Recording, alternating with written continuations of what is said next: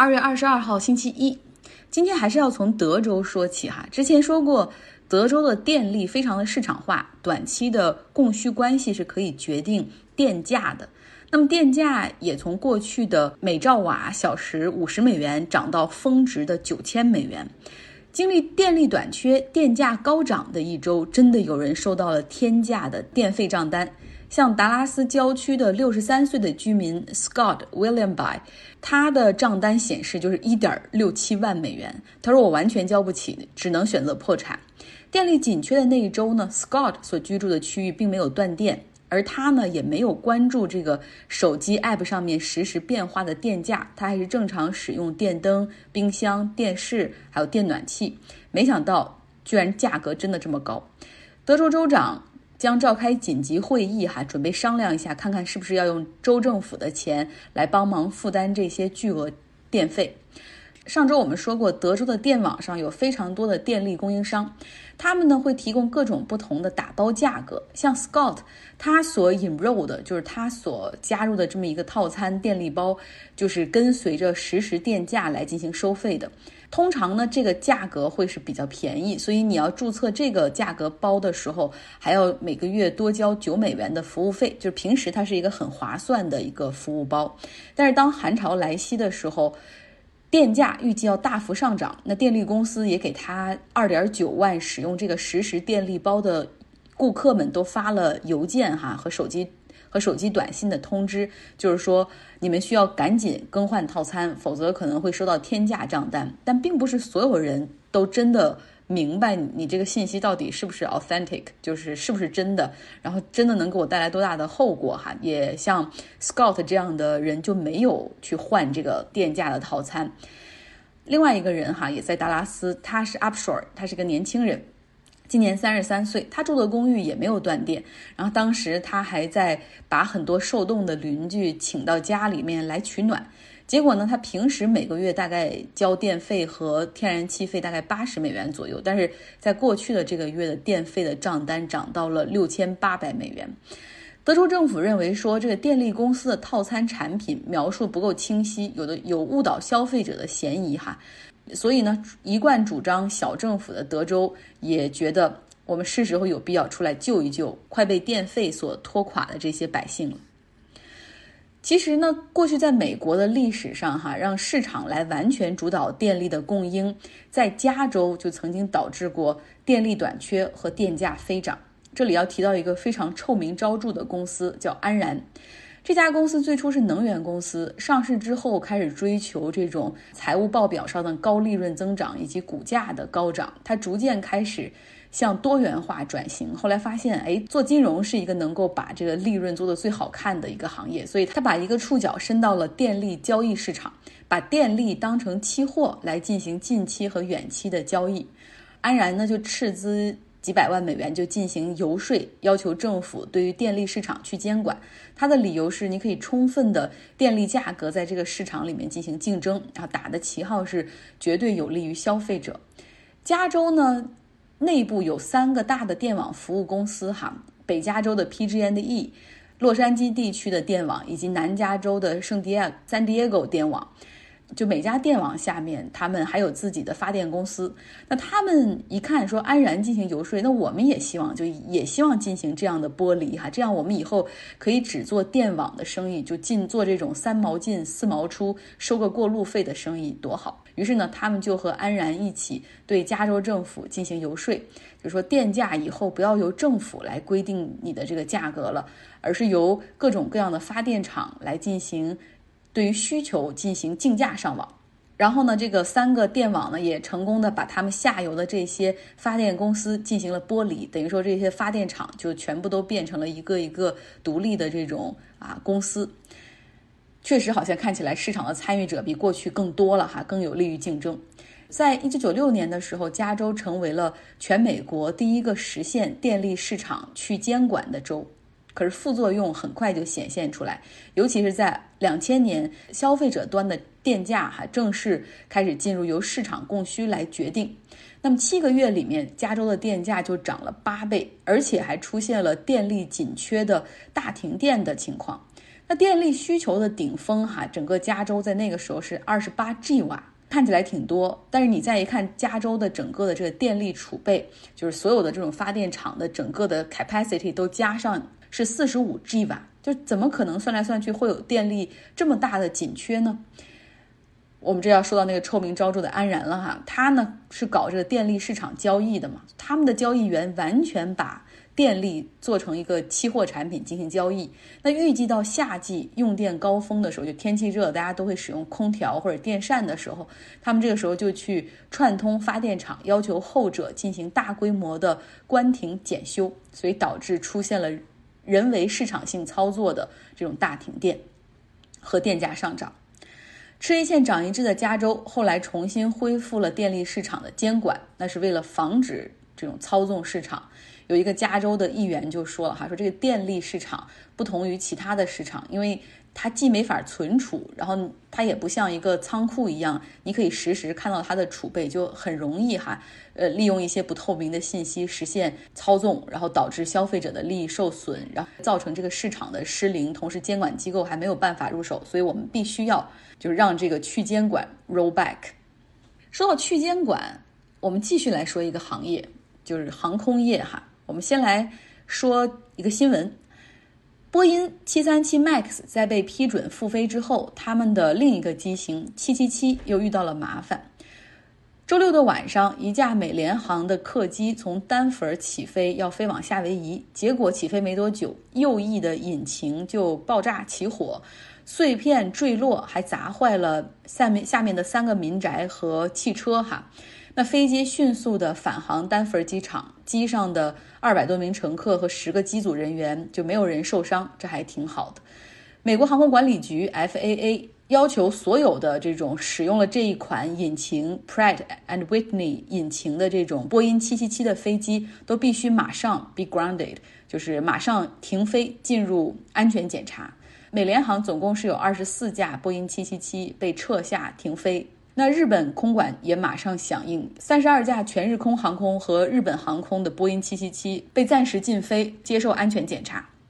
那么这个时候要说一下，为什么好像波音这两年的这个质量总是让大家揪着心呢？要说一下在监管部门的这种 deregulation 去监管化，美国航空管理局它的经费经常是被削减的。那监管部门呢，非常倚仗这种行业巨头的自我监管，比如说这生产流程的安全性、产品的安全性、可靠性的测试，很多的规则都是靠播音来归纳总结出来，就是你说行就行，因为你可能比我们这些监管层更懂这个行业怎么算安全啊，怎么算可靠，你你来出，我我检查的差不多，我盖章就行。就是作为监管层，他是充分信任波音的专业性以及这家公司对于质量的管控和行业的道德操守。那波音737 MAX 操控系统加入的那款平衡的这种自动调节的软件，也导致了两次坠机事件的发生。这个新的软件的加入，经过 FAA 监管审批的时候，波音公司甚至没有对 FAA 进行充分的。解释和说明，就是为什么要加这个，这个可能会引起什么，会有什么样的 scenario，就不同场景的分析，而 FAA 也没有问到。那么 FAA 在审批的过程中，它是充分相信波音员工的确认和陈述。航空业的去监管是在里根的时候所确定下来的基调，哈，为的就是帮助波音更好的和欧洲的竞争对手空客在新产品上进行较量，就是怎么能够让波音哈获得更大的市场，怎么能够让波音尽快的推出新的机型，我们就怎么办哈。我们这个整个 certification 安全审核的过程都是为了更好的、更快的帮助他们去占领市场。根据去监管的要求，波音公司内部成立了这种质量管控的部门，他们会对飞机的设计、制造、操作、维护等关键的部分进行内部的质量监管，而 FAA 会充分信任这个波音内部团队的意见，就等于说他们内部形成一份意见，然后这个 FAA 啊就对着这些再看一看，可能再去做一些非常简单的测试和检查啊就 OK 了。那这个波音内部的团队。那他们还是播音的人，对吧？工资还是播音来开，在很多时候当发生利益冲突的时候，很多时候更多的是和自己公司的利益站在一块儿。那当然了，也出现过有这些安全质量管控人员实在受不了，就觉得公司怎么现在对于质量要求这么低，然后有些地方已经明显出现问题的时候，有人向监管部门举报，做这个 whistleblower，做这种举报人。但波音很快就以这个员工是因为对公司有私人恩怨，然后来出来造谣和诋毁公司，然后对他进行起诉啊。一方面把后者的公信力降到极低。然后另一方面，让这个举报人陷入到官司中，为巨额的律师费可能倾家荡产，然后举报就无暇关注这个举报，或者把这个事儿闹得更大。这就是 deregulation 去监管对美国飞机的质量的伤害。好啦，呃，继续来每天的那个小专栏哈，巴基斯坦。我们今天要讲一讲巴基斯坦的 founding father，就是国父珍娜。如果你去巴基斯坦旅行或者生活的话，会看到一些讲述珍娜生平的短文，说他是一个虔诚的穆斯林信徒，始终把让巴基斯坦独立建国，哈，就是为穆斯林建立一个独立的国家，成为己任。他前往英国伦敦学习法律，为日后和英国殖民者和政府部门周旋打下基础。然后这个短文中还会说，珍娜平时啊在发言和演讲中经常会引用宗教经典。看到珍娜更多的照片也是身穿传统服饰的那种长袍哈，但实际上这些多多少少扭曲了珍娜的生活和经历。珍娜实际上经常穿的是西装。喜欢喝威士忌酒，吃有那种火腿肉的三明治。他自己也是一个很世俗化的人，很少祈祷。他的妻子呢是一个这种波斯帕西人，信奉的是拜火教。珍娜的女儿呢也是和这个基督徒结婚的。而关于巴基斯坦独立建国这种想法，哈，实际上是在在他一九四零年代左右才逐渐形成。当时他很确定的是，如果在一个印度教。为人口为主要的国家里面，肯定会压制穆斯林的利益，所以必须要解决这个问题。但是他不太确定哈，究竟需不需要单独建立一个国家？如果说建立国一个国家，这将是一个怎样的国家？来介绍一下珍娜，她出生在卡拉奇一个富有的商人家庭，大概开始上小学之后，他就搬到了孟买和姑妈同住，并且并且呢在那儿读书。十六岁的时候，他前往伦敦，哈，进一步深造。家人起初想让他读商业，但他后来自作主张学了法律。珍娜深受英国文化和政治的影响，她不仅爱穿西装，那个时候甚至还戴着那种单片眼镜，就像大侦探 Polo 那种哈大那个单片眼镜。然后他一度还对表演产生了兴趣，想去当演员。他父亲发现苗头不对，赶紧劝他回印度哈，让他在孟买做起了律师。那个时候呢，这个英属印度殖民地的法院系统，法官都还是由英国人来指派的哈。在代理案件出庭的时候，那个时候珍娜感受到了这帝国主义对殖民地的人民的歧视和压制。我们讲了珍娜哈，说到这儿就不得不讲一下，就跟他经历很类似的印度的 founding father 尼赫鲁。尼赫鲁呢，来自克什米尔地区。正是因为他和他的家族哈与克什米尔有着非常密切的关系，大家要记住这一点。所以在印巴分治的时候，这印度是坚持必须要拥有穆斯林人口为主的这个克什米尔邦。尼赫鲁的家庭条件就更好哈，是这种。克什米尔的非常上流的这种富有的家庭，他从小生活的这大宅就像宫殿般一样。然后他的这个私人教师都是法国人。他后来被送到英国读贵族的中学哈罗公学大学呢，是在剑桥法学院毕业的。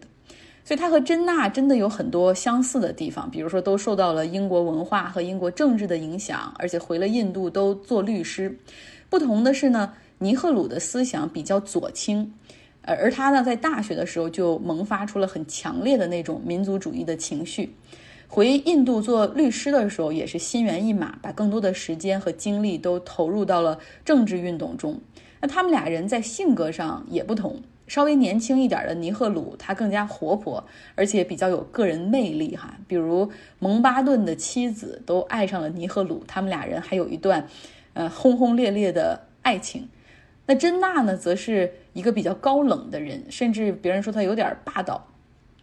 珍娜和尼赫鲁都被甘地所发起的非暴力不合作运动而吸引，他们都加入到了国大党，而两个人在国大党算是同事同僚哈，长达十年多。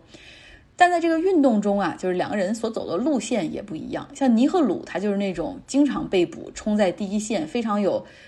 斗争精神哈，九次入狱。而珍娜呢，则喜欢走那种政治路线哈，去英国的殖民地各种政府部门和派驻的总督、政客那里进行游说哈，跟他们去聊，哎，你怎么得给我们独立，给我们自由？所以。本来这两个人就在宗教信仰、民族上面都不同，然后各种性格啊，然后包括他们所走的这种他们的这种政治路线也不太相同，注定两个人是走不到一起的哈。今天的巴基斯坦的分享就到这里，明天继续来说。结尾呢，来听一个小彩蛋，Zoe，她之前生活在菲律宾哈，她给我们来分享一个她在海外过春节的故事，如何准备一个。十四个人的春节 party，就如何让老外们都积极的参与到这个春节派对里面来，他确实很有一套。随着中国国力的上升，越来越多的外国友人想要了解和体验中国的文化，而我呢，刚好有一年在海外过年，组织了一场别开生面的春节聚会，而且呢，还是我们广东特色的春节。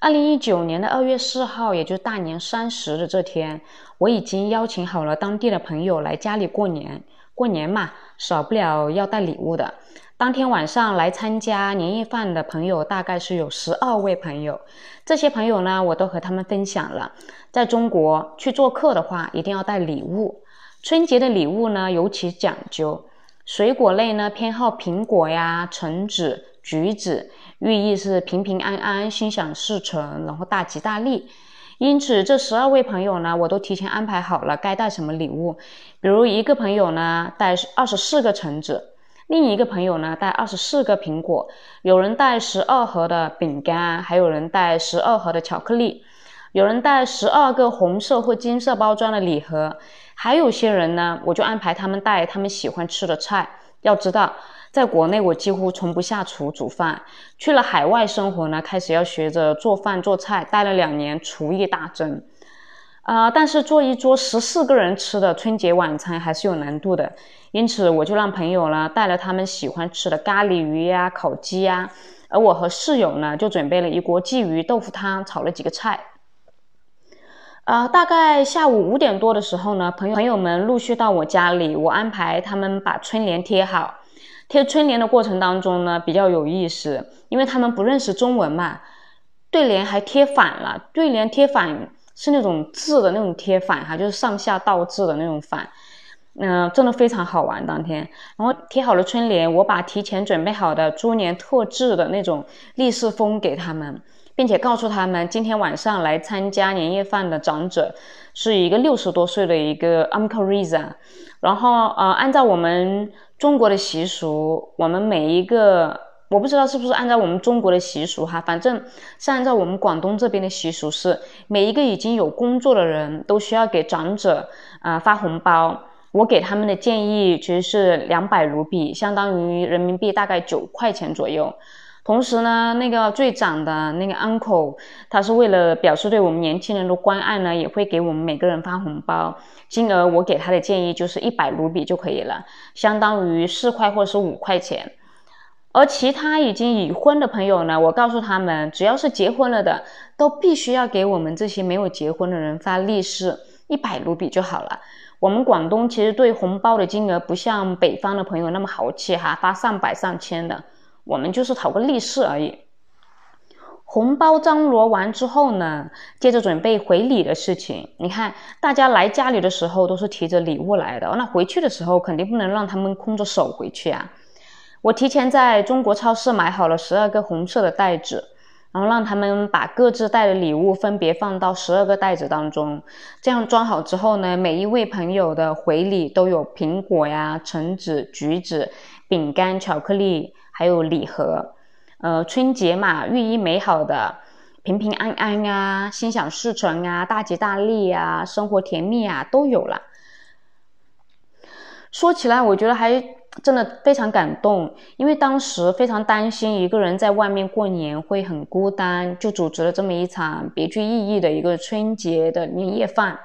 和外国朋友分享了地道的中国年。你看，呃，就我前几天嘛，和朋友通电话，他们告诉我，他们组了个局，一起庆祝中国的春节，牛年大吉。他们说，虽然我在中国没法和他们一起分享春节的一个喜悦，但是他们记得中国春节的习俗。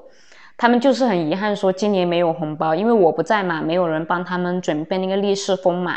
然后他们告诉我，嗯，他们至今手上还留着当年我们就是那年猪年过年的时候的一个红包。你看，其实我就只分享过一次咱们的一个中国的春节，然后现在他们已经可以和我们一样。同贺春节了，非常感谢周易，希望大家在周一有一个愉快的心情。